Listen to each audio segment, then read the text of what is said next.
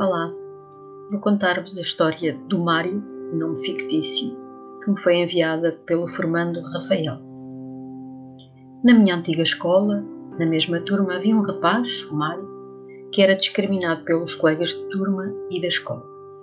Era desprezado pela sua aparência porque tinha uns quilos a mais e não tratava do seu corpo como devia. Muitas vezes cheirava mal e isso incomodava-nos um bocado, de tal forma que para ele era difícil ter amigos.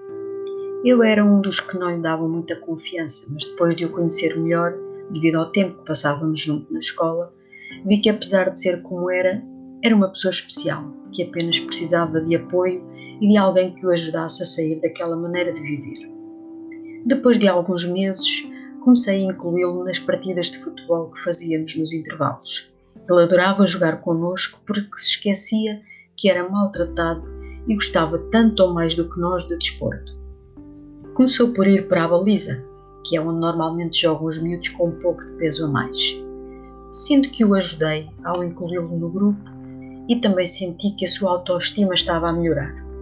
Com o passar do tempo, reparei que era um bom jogador e não apenas na baliza, e perguntei-lhe se queria jogar mais à frente para poder marcar golos. E ele aceitou.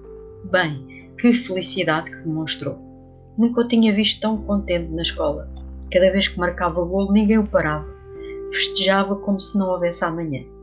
Por vezes até tirava a camisola, fazendo esquecer o problema do peso ao mostrar confiança para o fazer, apesar de ser um comportamento proibido na escola.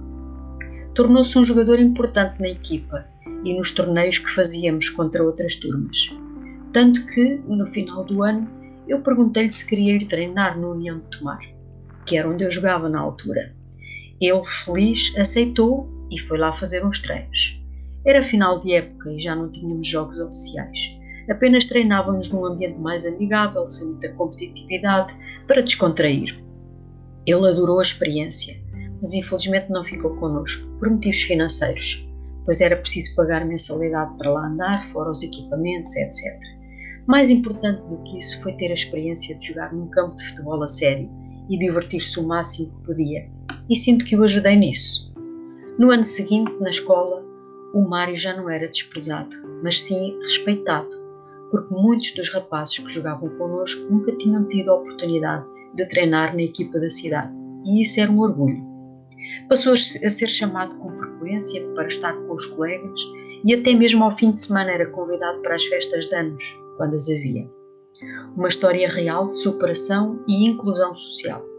Hoje em dia não tenho muito contacto com ele, mas vejo às vezes na cidade ou até mesmo quando anda às compras e sempre lhe pergunto como está e o que tem feito.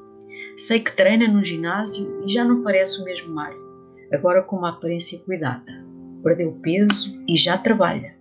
Tenho muito orgulho nele e na pessoa em que se tornou. Mostrou a muita gente a sua capacidade de superação e força mental. É um exemplo para muita gente e irei sempre lembrar-me da sua história. A vida deu-lhe limões e ele fez uma limonada.